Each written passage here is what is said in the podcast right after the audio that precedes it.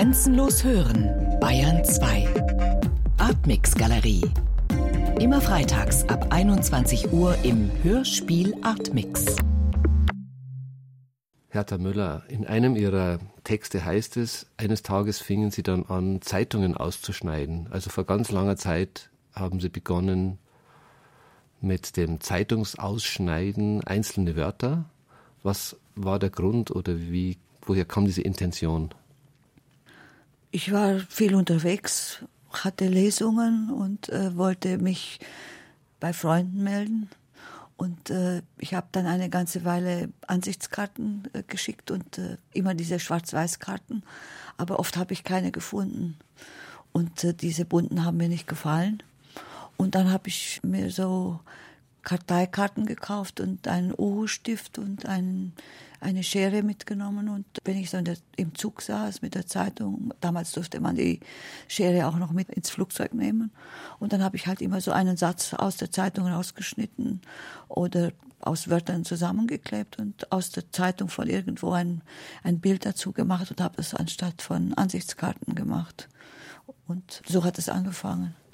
Und am Anfang war das halt nur immer so ein Satz wie das störrische Wort also oder kurze, ganz kurze Sätze. Und ich habe dann mit der Zeit, als ich dann äh, das eine Weile gemacht habe, gesehen, äh, wie viel das hergibt und fing dann auch an, zu Hause Sachen auszuschneiden. Und äh, irgendwann hat es sich so verselbstständigt, dass es äh, mit dem Ersatz von Ansichtskarte nichts mehr zu tun hatte, sondern dass ich es dann nur noch für mich selbst gemacht habe.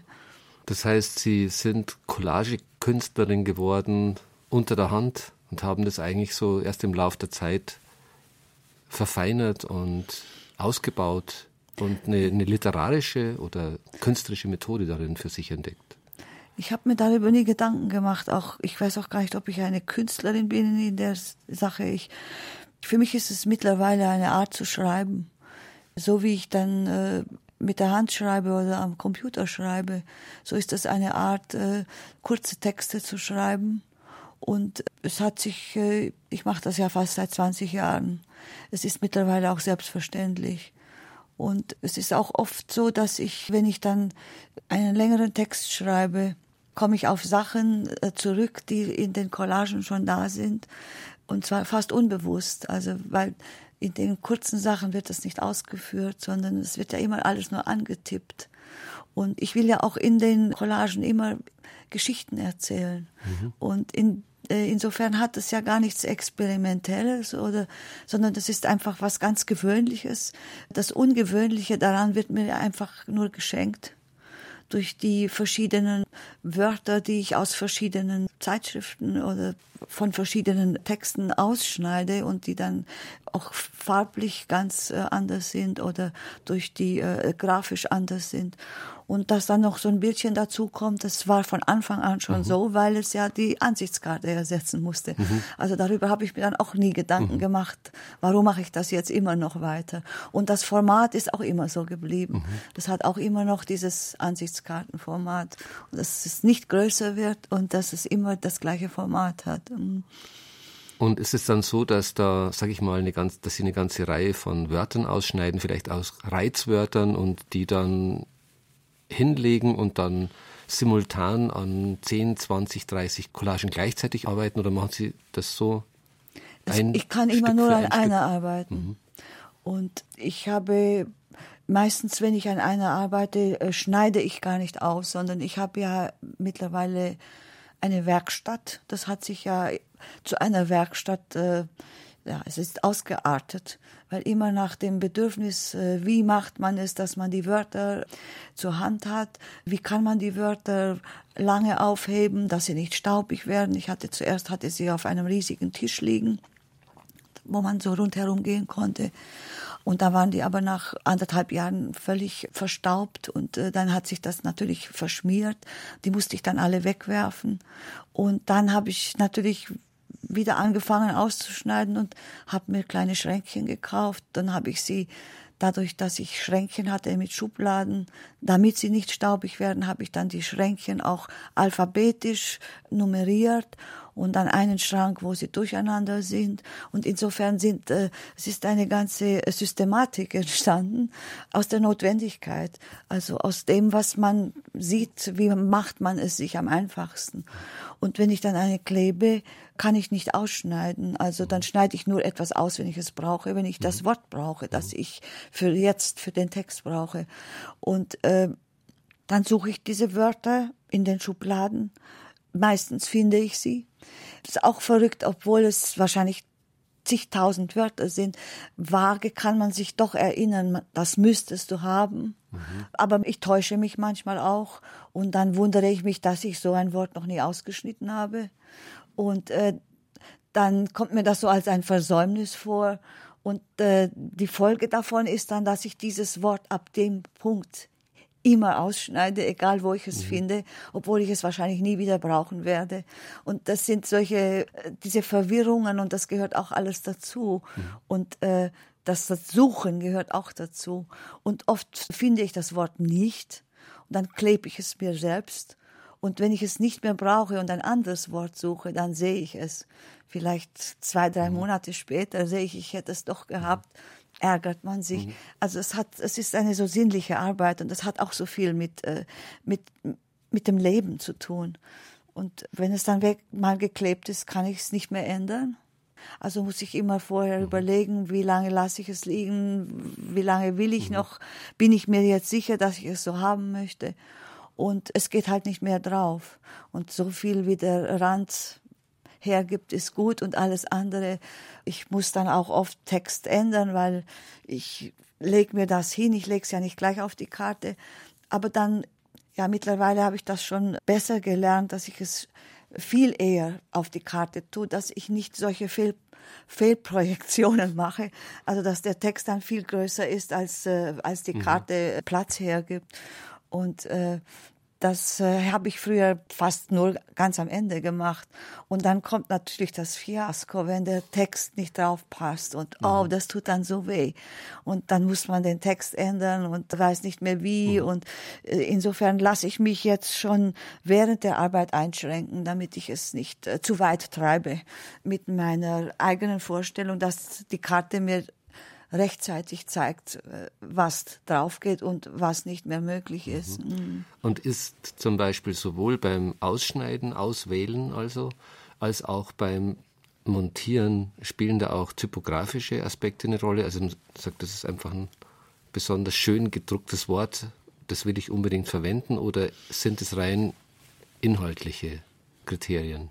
Naja, also das Grafische wird immer wichtiger, mhm. je länger ich es mache. Das ist auch ganz verrückt. Das Grafische wird immer wichtiger. Das geht mittlerweile manchmal sogar so weit, dass ich ein Wort habe und dann gefällt es mir nicht und ich klebe es mir zusammen in einer anderen Art, wie ich es für, für diese Stelle brauche. Und das wäre früher nicht denkbar gewesen. Oder auch die Farben. Ne? Es ist, ich beschäftige mich bestimmt äh, die Hälfte der ganzen Zeit, in der ich damit zu tun habe, mit den Farben und auch mit dem Grafischen. Wie muss, es muss aussehen. Ne? Und äh, auch die Verteilung von großen und kleinen Wörtern, großgedruckte oder auch welche Farben. Es gibt so, also für mich ist ja die empfindlichste Farbe ist das Rote ich glaube, das kommt aus dem Sozialismus, mhm. aus dieser Diktatur mit diesem Roten, dass alles, was Partei und Regime darstellte, war rot und die mhm. rote Fahne und mhm. all dieses. Und äh, ich habe immer ganz lange äh, Zeiten, wo ich das Rot überhaupt nicht äh, haben kann. Und dann habe ich aber auch Momente, wo ich es gegen sich selbst einsetzen möchte und äh, um ja um es von dem wegzunehmen, was es eigentlich bedeutet. Mhm. Und das ist das eine. Und da muss ich auch aufpassen, immer wenn ich mit Rot was zu tun habe, dass nicht noch Gelb und Blau dazu kommt, weil es dann die rumänische Fahne wäre. Mhm. Mhm. Äh, und dann das andere ist das Gelbe. Das Gelbe ist eine Farbe, die sehr süchtig macht. Das schleicht sich so sehr oft in die Sachen hinein. Und äh, es hat für mich auch, ich lasse das auch so gerne zu. Im Grunde ist ja Gelb etwas Helles und es soll ja ist ja eine freundliche Farbe, also Sonne und was weiß ich, was man alles mit Gelb verbindet. Aber äh, mir hat der Oskar Pasteur öfter den Satz gesagt, wenn ich sterbe, wird alles orange und es tut nicht weh. Und der ist ja dann im Oktober gestorben und es war alles orange. Die ganzen Bäume haben geflackert und äh, es war es war fast unerträglich. Also es hat sich so bewahrheitet in einer Dimension, die ich nicht aushalten konnte. Und dadurch hat sich für mich diese Farbe auch so wirklich Realität gemacht. Also für mich ist das Gelbe dann auch was Trauriges geworden. Und die Farbe hat auch immer irgendwie auch immer mit ihm zu tun, mit, äh, mit auch mit diesem Satz. Der Satz ist ja so unglaublich schön, sowas vergisst man nicht mehr. Ne? Und das, äh, das sind die zwei Farben, die für mich auf ganz unterschiedliche Weise bedeuten, was sie wollen. Mhm. Und da kann ich nichts dagegen. Und mhm. der einen weiche ich aus und der anderen renne ich nach. Mhm. verrückt. Es fällt aber auch auf, dass dann es eben doch eine Entwicklung gegeben hat, die vom Text in Richtung Bild gegangen ist in dieser ja. langen Zeit der Collagenentwicklung. Ja, aber das, der Text ist ja doch das geblieben, was er ist. Mhm. Er hat sich nur verkompliziert in seiner Darstellung, mhm. also in seinem Aussehen. Und für mich ist der Text immer noch im Grunde doch das Wichtigste, weil äh, ich sage immer, die, die Texte müssen standhalten, auch wenn sie nicht in dieser Art grafisch daherkommen. Auch wenn ich sie jetzt nur auf der Schreibmaschine mhm. abtippen würde, mhm. müsste die Texte müssten für sich stehen können, sonst sind sie nichts wert. Mhm. Ich finde ja, das, das Faszinierende, und das geht sicher nicht nur mir so, sondern vielen anderen Lesern, dass die Atmosphäre, die man aus den Prosatexten, mhm. aus den Romanen kennt, sich ja in diesen Texten auch wieder genauso, nicht genauso, sondern ganz anders zeigt, nämlich ich habe mehr oder weniger realistisch erzählte Romane mhm. und hier auf eine ganz andere, surreale Art und Weise ist aber diese Welt wieder da, die mhm. Welt der Überwachung, der Geheimdienste, der. Angst mhm. und diese ganze dunkle Atmosphäre, die ihre Arbeit auch, auch kennzeichnet das ist eigentlich wie die zweite Seite sozusagen eines Werkes. Also ja. Ja, weil es entsteht ja auch durch die Verknappung, dadurch, dass die Texte nicht länger sein können, weil die Karten mhm. nicht größer sind, ist die Verknappung objektiv da. Und dann in einem langen Text hat man natürlich, wird ein längerer Text ist gedehnt. Und dadurch entsteht das Poetische, glaube ich, wird verknappt, weil man kann das Poetische natürlich dehnen, wenn es dazu passt und wenn es, es ist sogar eine Notwendigkeit in einem Roman jetzt, weil das könnte man gar nicht aushalten auf die Dauer von 200 oder 300 Seiten. Das würde ich auch nicht aushalten. Also da müssen auch die Passagen hinein, die glatter werden und die eben dann von den Stellen immer noch getragen werden ein Stück und dann muss halt wieder so eine poetische Stelle hineinkommen aber hier ist halt nur das pur weil das andere gar keinen Platz hat weil es nicht möglich ist außerdem ich habe immer gerne Gedichte gelesen immer und äh, mir haben seinerzeit Gedichte auch sehr viel geholfen. Gerade in Rumänien, wenn ich noch sehr, als ich noch die großen Scherereien hatte, äh, das Gezerre mit dem Geheimdienst, die, äh, die Verhöre oder die Hausdurchsuchungen oder Todesdrohungen.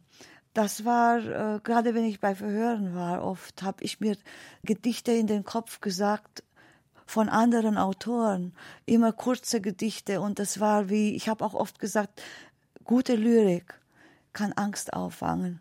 Und die Angst weiß ganz genau, welcher Text was taugt. Denn ein schwacher literarischer Text hätte das nicht hergegeben. Mhm. Der hätte mich nicht beruhigen können und mich auch nicht, dass man einen Halt findet, ohne dass man getäuscht wird vom Text. Und man hat das parat im Kopf, man hat es auswendig da und man kann darauf zurückgreifen, der Vernehmer, der einen schikaniert oder stundenlang quält, weiß das gar nicht. Also es ist auch etwas, was man unsichtbar, es ist ein Privateigentum, das einem niemand wegnehmen kann. Und äh, ich habe oft gesagt, äh, ein guter Text ist wie ein Gebet für Leute, die nicht an Gott glauben. Ich glaube nicht an Gott, ich kann nicht beten. Aber es ist ein Ersatz. Äh, ich habe meine Art, mich zu beruhigen oder mir einen inneren Halt zu geben. Und äh, das kann nur durch das Poetische geschehen. Okay, man kann sich auch aus einer Prosa paar Sätze merken, aber es kann nicht das bewirken, was man mit Lyrik im Kopf bewirken kann. Mhm. Und ich glaube, das ist vielleicht auch ein Grund, weshalb ich auf so eine Art zu schreiben zurückgekommen bin, als ich dann hier in, in Deutschland war, weil ich hatte als Gymnasiastin Gedichte geschrieben, wie jeder junge Mensch wahrscheinlich. Mhm. Und ich habe es dann sein lassen. Ich hielt das im Nachhinein nicht für besonders erheblich. War so naive Naturgedichte. Mhm. Und also ich habe nichts geschrieben, wofür ich mich schämen müsste, politisch gesehen. Mhm. Ich habe nichts geschrieben, was für das Regime in Frage gekommen wäre. Aber diese Gedichte aus der Zeit, äh, sie sind trotzdem armselig, wenn ich sie heute anschaue. Und darum habe ich mich davon auch total verabschiedet gehabt. Äh, schon als ich studierte, mhm. habe ich nie wieder mehr daran gedacht. Mhm. Und dann habe ich so einen Rückfall gekriegt nach so vielen Jahren und durch die vielen Möglichkeiten, dass es hier so viele gute Zeitschriften und Papier gibt mhm. und äh, Material. Ja. Denn das Material ist auch das fast. Und mich hat bestimmt auch das Material fasziniert, mhm. weil in Rumänien alles so grau war und äh, Druckerschwärze schmierte und äh, es hätte ja auch kein Vokabular gegeben irgendwo, das man hätte äh, für sich haben wollen. Insofern einerseits ist es ein Rückfall in das eigene, von damals, das ich damals nicht zustande gebracht habe. Und zweitens ist es eine, eine Kompensation, ein Nachholbedürfnis von einer langen grauen Zeit, wo alles, alles grundhässlich war. Und Hässlichkeit ist ja was ganz Quälendes. Also wenn alles hässlich ist, dann merkt man auch erst, dass Ästhetik auch Freiheit ist. An und für sich ist Ästhetik Freiheit und eine Wahl. Und das merkt man schon, wenn man aus einem äh, aus Verhältnissen kommt, wo das total gefehlt hat oder sogar verboten war. Mhm. Wenn Sie ähm, diese Texte montieren, da entsteht dann auch, sage ich mal, ein Rhythmus. Hören Sie bei der Montage, bei der Arbeit? Oder spielt der Rhythmus da keine, nicht wirklich eine große Rolle? Also ich äh, sage mir immer alles laut vor, wenn mhm. ich schreibe, aber auch mhm. wenn ich eine Prosa schreibe. Mhm. mhm. Ich finde, das ist eine der wichtigsten Dimensionen, mhm. mindestens so wichtig wie der Inhalt selbst, mhm. dass man muss es lesen können.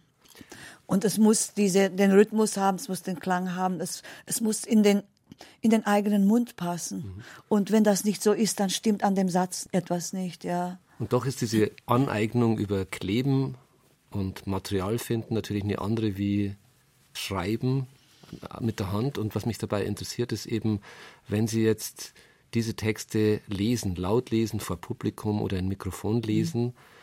ist das eine Begegnung mit so einem halbfremden Text oder würden Sie sagen, nein, das ist eben, das ist meins, das ist ganz und gar mhm. mein Text? Schwer zu sagen, mhm. schwer zu sagen. Ich glaube beides. Das ist vielleicht gar kein Gegensatz. Vor anderen lesen ist immer, da wird man natürlich, man wird sich selbst fremd mhm. und dann wird man natürlich auch dem Text fremd. Aber nichtsdestotrotz weiß man, dass es der eigene ist. Ich lese zum Beispiel die Collagen anders, wenn ich sie jetzt fotokopiere oder als wenn ich mir den Text jetzt abschreiben würde und ihn dann vorlesen, würde ich ihn ganz anders lesen, als wenn ich ihn von der Collage selbst ablese, weil das Grafische schon seinen eigenen äh, Takt vorgibt und mich auch dazu zwingt, die Collage so vorzulesen, wie sie entstanden ist oder wie sie sich selbst gemeint hat, wie sie auf dem Papier da ist. Und äh, das äh, zeigt sich dann auch schon, dass es natürlich auch doch etwas eine andere Art zu schreiben ist mhm. äh, und nicht nur grafisch anders aussieht, sondern dass es auch eine andere Art zu schreiben ist. Das merke ich dann auch an mir selbst. Herr Müller, vielen Dank für dieses Gespräch.